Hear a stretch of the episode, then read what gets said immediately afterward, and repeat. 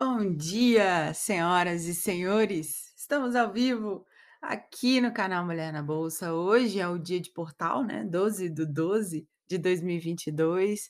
Vamos que vamos, mais uma semana. Foi muito triste a nossa derrota na semana passada, na sexta-feira, mas fazer o quê, né? Vida que segue. Eu já estou aqui com a minha caneca de café na mão. Escuta o cheiro. Gente, melhor parte do ritual da manhã, cafezinho. Seguinte, antes da gente começar o nosso 3 do dia preciso contar uma coisa para vocês.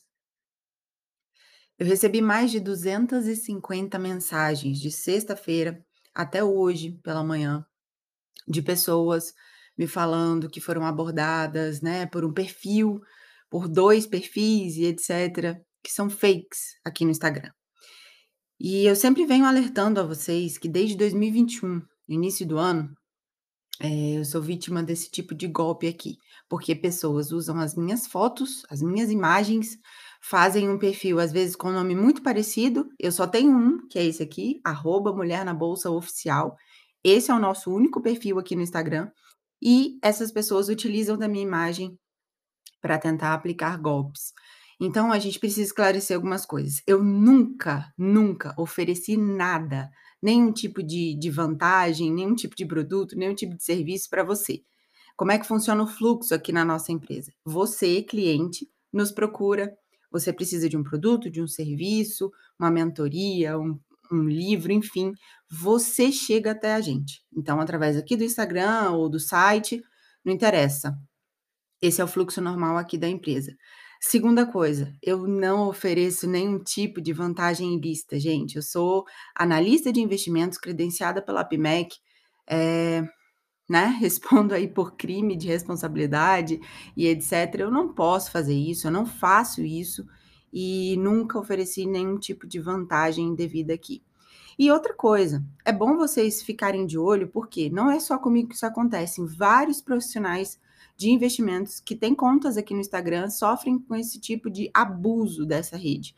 E aí, uma coisa para vocês olharem, observem a data das fotos, porque geralmente as fotos foram postadas todas no único dia e é super recente. Observem o local da conta do Instagram, que geralmente é na Nigéria, né, não é no Brasil, não é locado aqui no Brasil.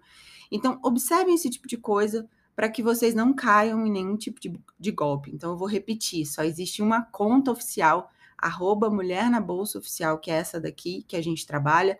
Não vou oferecer absolutamente nada para você, a não ser que você nos procure. Então, dito isso, eh, eu acho que eu não vou conseguir responder a todas as mensagens, assim, foram realmente muitas mensagens, eu não não consegui ainda, mas vou fazer aqui de uma forma mais pública, né, mais abrangente, mais geral. Então, se você tiver ligadinho aí nesse vídeo, vamos que vamos, observe, cuidado, aprenda, gente, pelo caminho mais prático, tá? Que é você mesma fazer seus investimentos, você mesma procurar entender como é que funciona.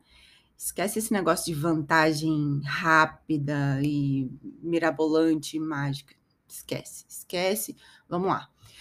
Dado esse recado, eu sei que é chato, né, começar o dia assim, mas infelizmente eu tenho que falar, porque eu sou vítima dessa situação também, tá bom? Vamos lá.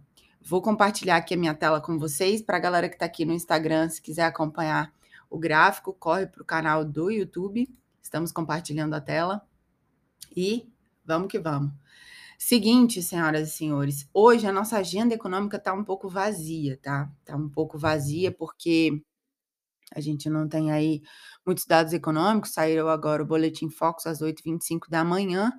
Eh, na semana passada, o vamos co começar aqui falando de Ibovespa, foi um dia muito volátil da sexta-feira, extremamente volátil, né.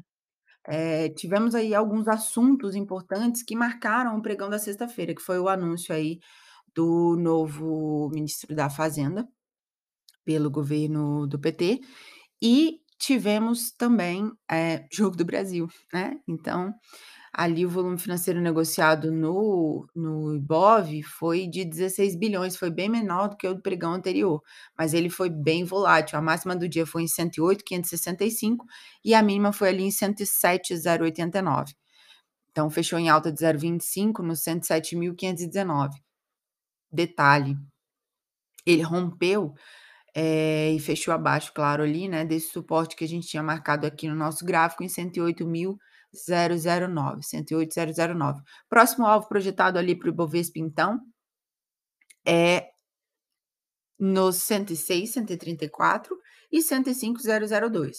Gente, tem uma linha de tendência de baixa, inclusive eu até desenhei aqui um canal de baixa, né, eh, no gráfico do Ibovespa, nesses nesse médio prazo aí, digamos assim, no curto prazo ele tá lateralizado e é horrível mercado lateral para quem opera principalmente swing trade, gente, é muito ruim. Por quê? Porque não tem lado.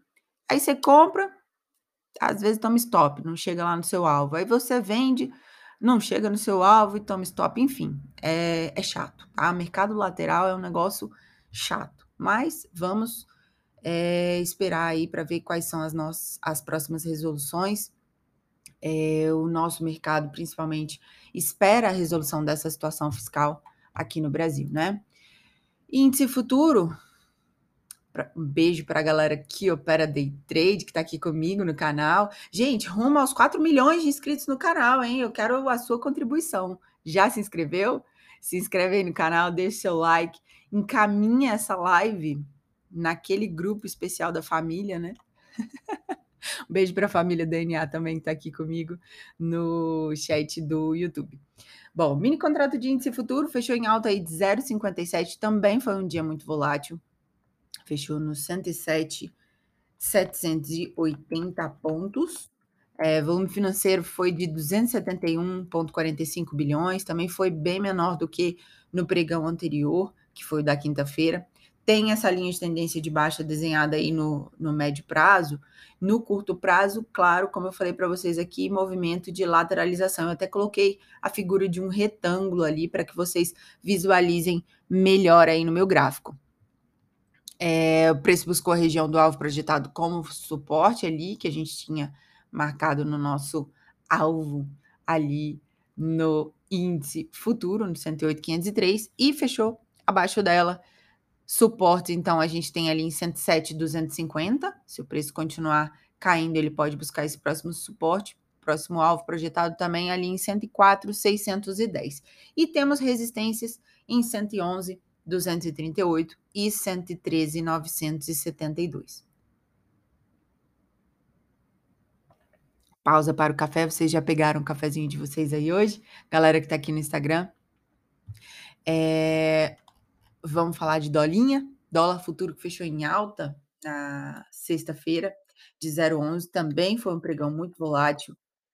E quando o candle diário principalmente, né, deixa esses pavis, essas sombras muito grandes, assim, eh, e um corpinho pequeno, então a gente sabe que teve uma vol muito alta. A máxima do dia foi ali em 5.307 e a mínima em 5.239 e fechou ali no 5.261,50.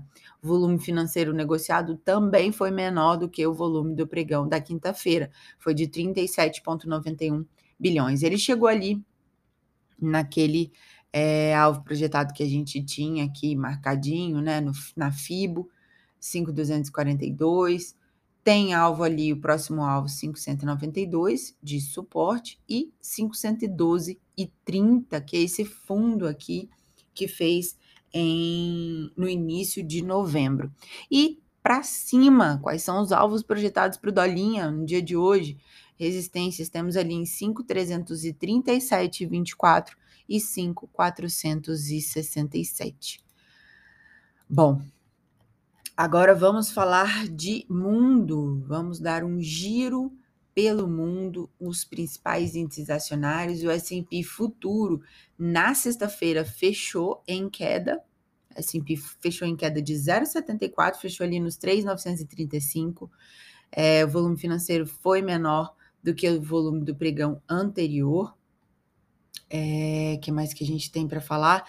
Tem sim uma linha de tendência de alta desenhada aqui no nosso gráfico, inclusive eu também plotei um canalzinho de alta aqui para vocês acompanharem no meu gráfico.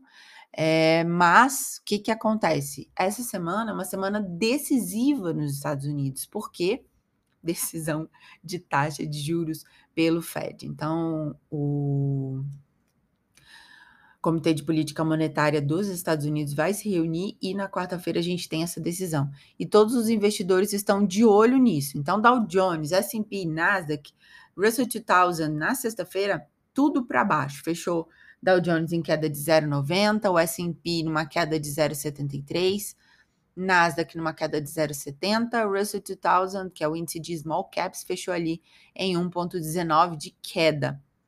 O VIX está ali para cima tá? 6,13%, senhoras e senhores. O VIX, que é o índice de volatilidade, é o índice do medo, né? Tá ali em 24 e 23. Enquanto isso, na Europa, o que, que a gente tem na Europa? Índice de referência alemão. O DAX está em queda de 0,22 nesse momento. Francês, CAC 40 em queda aí de 0,18%. Eurostock 50 numa queda de 0,31%. E o PSI de Portugal está em queda aí de 0,30%. Tá tudo em queda. Eu acho que não tem como eu falar de muita coisa positiva aqui no dia de hoje para vocês, não, tá? Com exceção do VIX. É, o índice Nikkei no Japão está em queda, fechou, né? Em queda de 0,21%. O Xangai Composite fechou em queda de 0,87%. E o Dow Jones Xangai em queda de 0,90%, senhoras e senhores. O minério de ferro, que é cotado lá em Dalian, né? Fechou em 0,80% de queda, cotado ali a 802,50 yuanes. E enquanto isso, no momento, os petróleos também estão em queda. O WTI em queda de 0,77 e o Brent 0,75% de queda. O petróleo do tipo Brent, que é a referência para Petrobras, está ali cotado a 75 dólares e 53 o barril. É, gente, é, é isso. O EWZ, ó, que a gente sempre gosta é, de olhar por aqui, que é o ETF que replica a cesta de papéis do Ibovespa listado na Bolsa de Nova York, ele está numa pré-abertura até positiva, 0,70% ali e na sexta-feira fechou em queda de 0,10%, em cotado a 29 dólares e 94. E detalhe, é, não buscou ainda essa região importante aqui do fundo que a gente tem marcado aqui no nosso gráfico nos 28 e 77, tá? Apesar de tudo isso que está acontecendo, ele também ali tá meio morninho, né? O EWZ. Então, essa semana cautela é a palavra da semana, porque semana decisão de juros do Federal Reserve que vem na quarta-feira. É, tem também inflação ao consumidor americano é, de novembro que deve sair.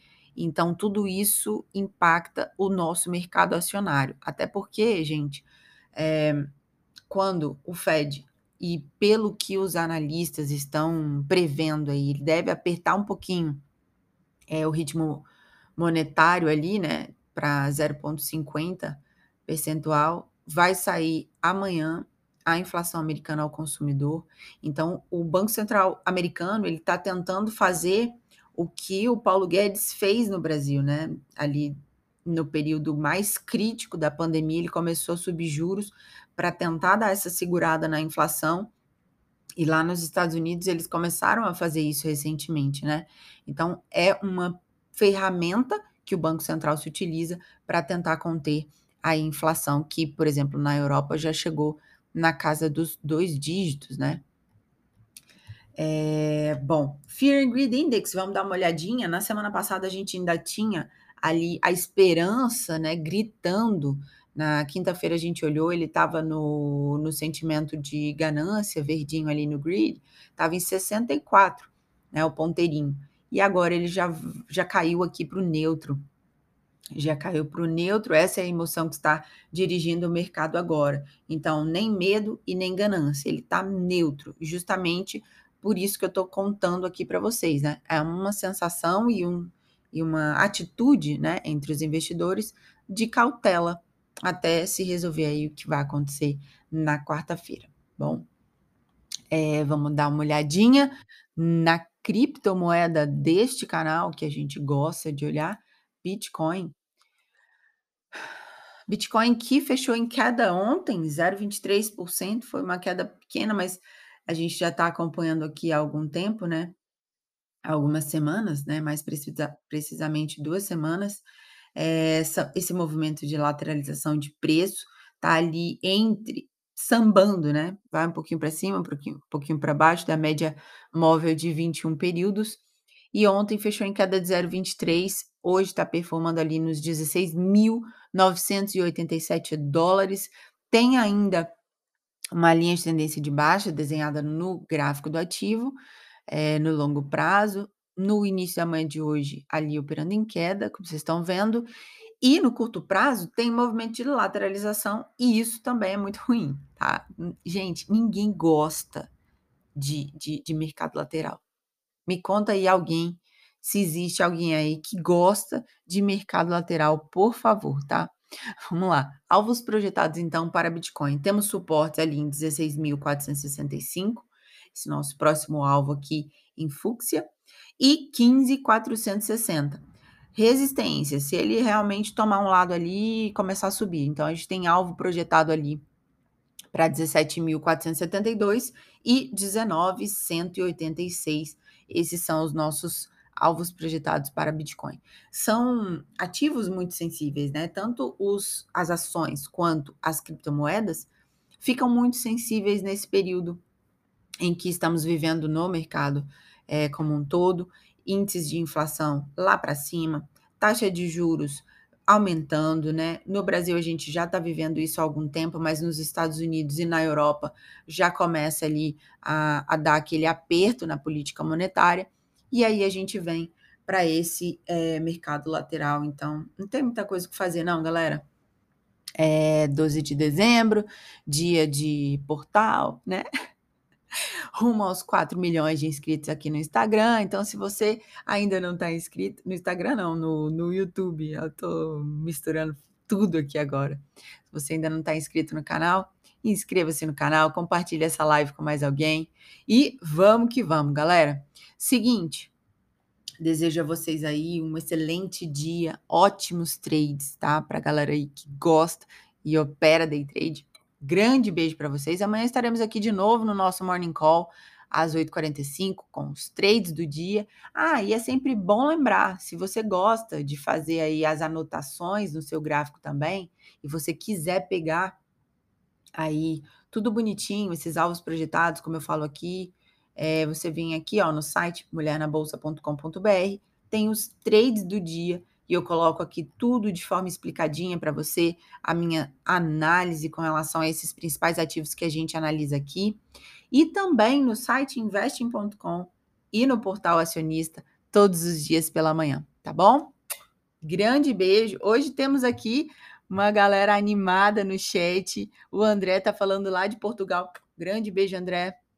Bom dia, Alex, Jordânia, Ítalo, Luiz e Misael. Beijo, galera. Bons trades por aí. Fui.